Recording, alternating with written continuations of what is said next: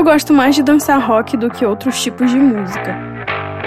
Geralmente no rock as pessoas não precisam fazer movimentos complexos, só pular e gritar. E isso eu sei fazer muito bem. Quer dizer, mais pular do que gritar.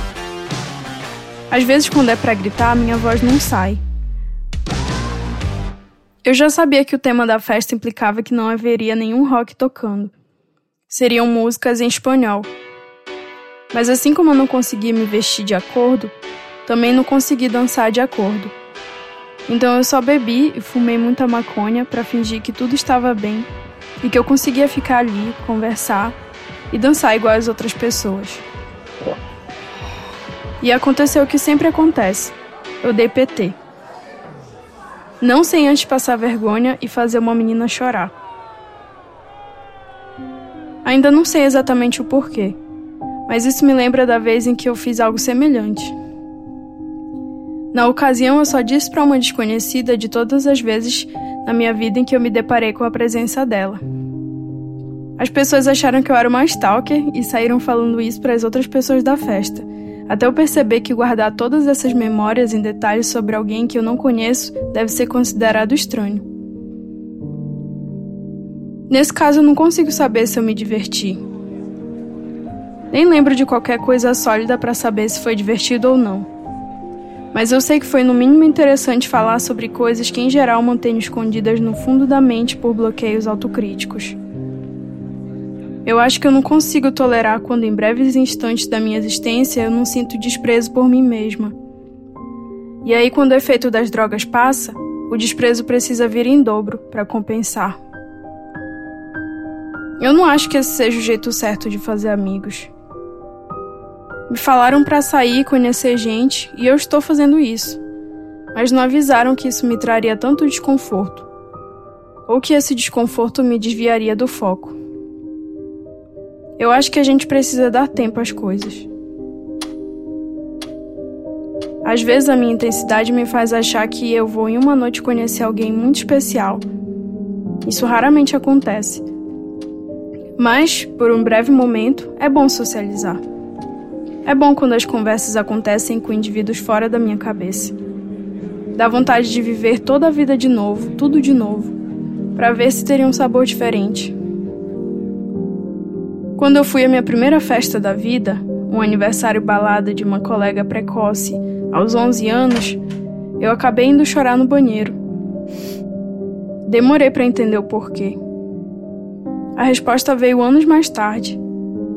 Na época eu não poderia saber que a minha angústia infantil era por tentar conversar e as palavras não saírem, ou saírem distorcidas. Ou quando eu via os famigerados montinhos de gente e não entendia o que unia aquelas pessoas, por que elas agiam tão parecido? Por que eu agia tão diferente? Sempre que eu tentava imitar, elas sempre me desmascaravam. E eu passava por mentirosa, até para mim mesma, que não sabia ser eu e no mesmo universo socializar. Parecia que essas duas verdades eram mutuamente excludentes. Ainda parece. Um dia minha prima me disse que eu não deveria ir nesses lugares se eu sempre ficava me sentindo mal e com vontade de chorar e ir embora. E eu segui esse conselho por tanto tempo que quando vi, o lugar onde eu fiquei se tornou tão desconfortável quanto. Decidi sair pois percebi que eu passava boa parte dos meus dias imaginando como era ter amigos para sair e conversar. Imaginava os nomes e as ocasiões em que nos encontraríamos baseadas nos livros infanto-juvenis, filmes e séries. Nesses cenários, mesmo aqueles indivíduos solitários arrumam uma companhia. Até o fim da história fazem algum amigo ou encontram um amor, porque seria deprimente demais pensar que existem aqueles que nunca chegam nesse ponto. Na minha história, eu felizmente cheguei, apesar da demora.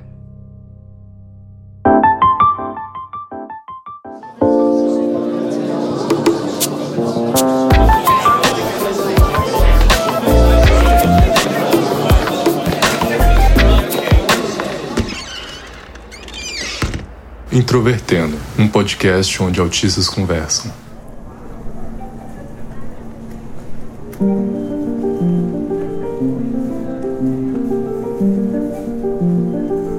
A primeira vez em que eu assisti um filme 3D, eu tinha 14 anos.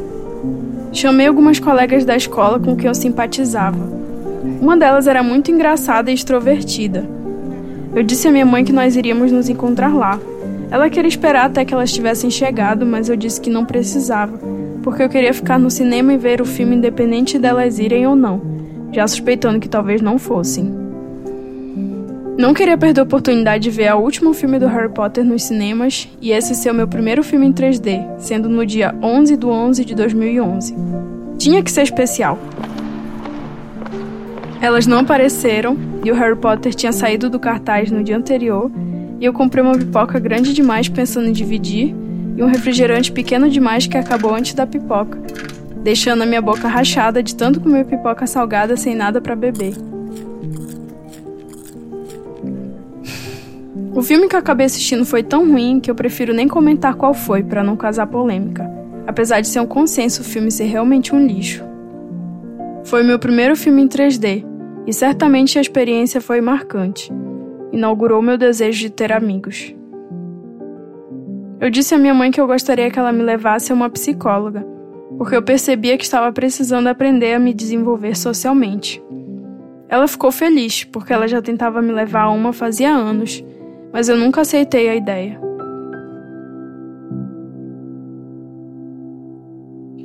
O cheiro do consultório dela era de maçã verde.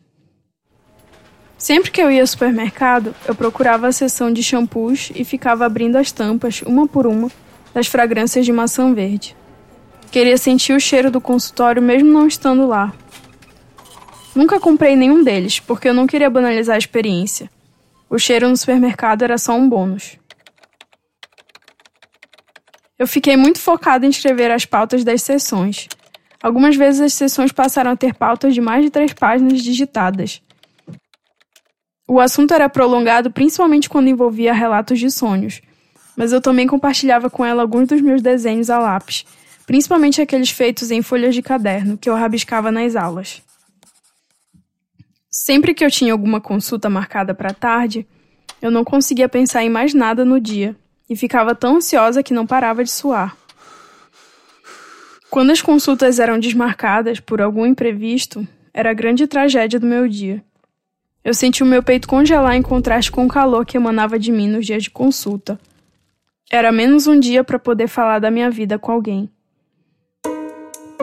Certo dia levei uma lista de agrupamentos de traços faciais comuns entre pessoas não relacionadas que eu conhecia. Sempre que eu conhecia uma pessoa nova, eu adicionava o seu nome na pilha de outros nomes que eu acreditava terem traços faciais parecidos.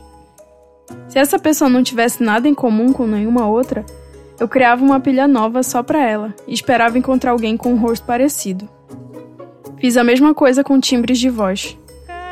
Ainda. Sim, exato. Havia também uma outra lista em que eu comparava os rostos das pessoas com animais. Algumas se sentiam ofendidas quando eu dizia com quais animais elas se pareciam. Uma delas me disse que era errado dizer que nós vinhamos de animais, porque nós viemos de Deus.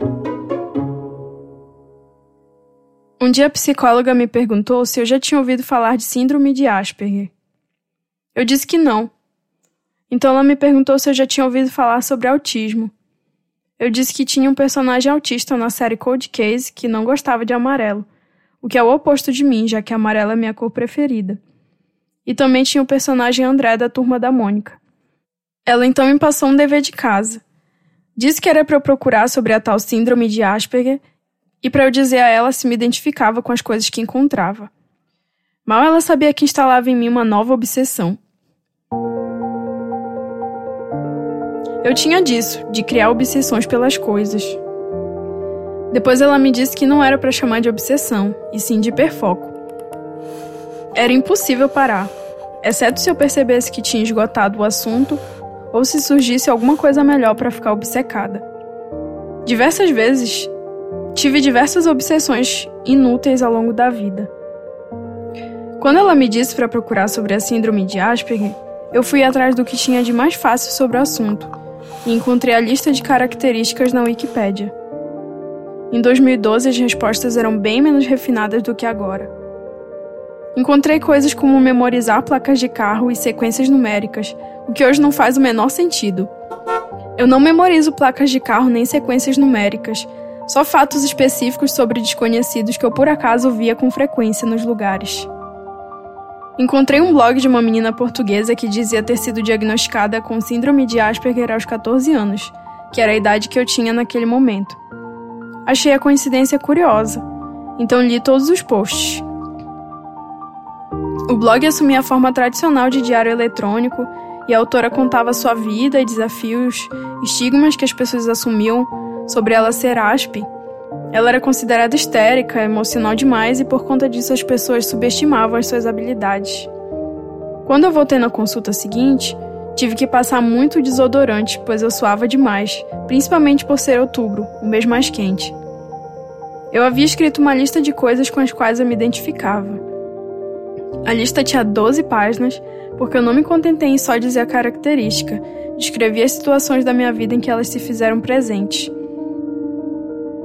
A psicóloga achou isso meio exagerado. Eu gostaria de dizer que nesse dia ela me disse que eu podia ter também a síndrome de Asperger, mas não foi o que aconteceu. Eu não consigo dizer o que aconteceu, porque a história de verdade se fundiu com a história de mentira, que é o que eu gostaria que tivesse sido. A história de verdade envolve uma quase psicóloga de 16 anos, que foi quem me olhou e pensou na palavra autismo enquanto a gente andava no meio do mato ao meio-dia. Nesse dia eu vi uma cobra vermelha, preta e branca cruzar a trilha. E nunca mais esqueci. Essa quase psicóloga um dia se tornou uma psicóloga de verdade. E eu tenho certeza que ela é excepcional, apesar da gente ter perdido o contato. Ela entrou na minha lista de rostos e de vozes, e na lista de rostos parecidos com animais, ela entrou sob a categoria papagaio. A menina portuguesa de 14 anos me disse no seu diário que era possível ter diagnóstico de síndrome de Asperger nessa idade. Não era algo exclusivo de meninos na infância. A minha psicóloga de verdade disse que se eu fosse autista, eu teria sido diagnosticada na infância.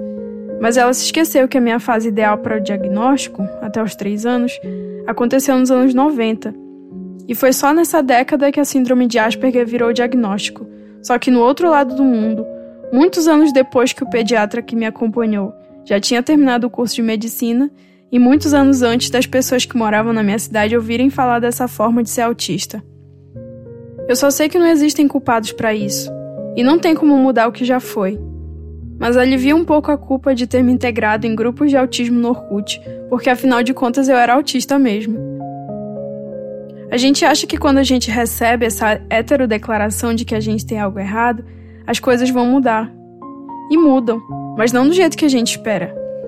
Por exemplo, hoje eu me odeio por motivos diferentes. Não é mais por não saber explicar o que está acontecendo quando eu tenho crise.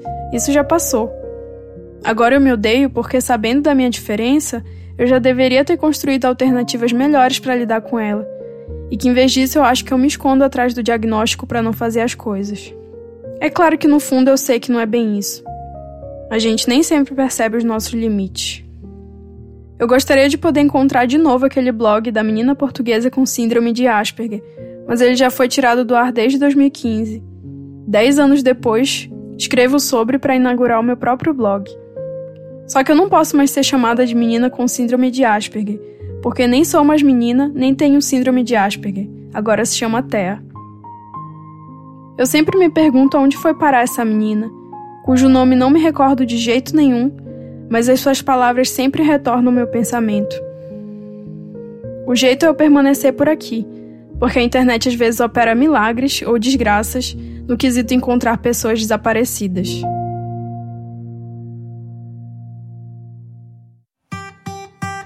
Texto e narração: Carol Cardoso. Edição: Tiago Abreu. Ilustração: Carol Cardoso. Design: Vinícius Lima. No próximo episódio. As filas prioritárias em mercados, em lotéricas, em estabelecimentos comerciais de uma forma geral, são muito ligadas a pessoas com deficiência física e principalmente idosos. E nesse contexto, o autismo é considerado prioridade por lei, mas a gente sabe que muitos autistas, quando vão utilizar desse direito, eles se sentem constrangidos, eles se sentem desconfortáveis, muitas vezes não se acham merecedores de acessar esse direito.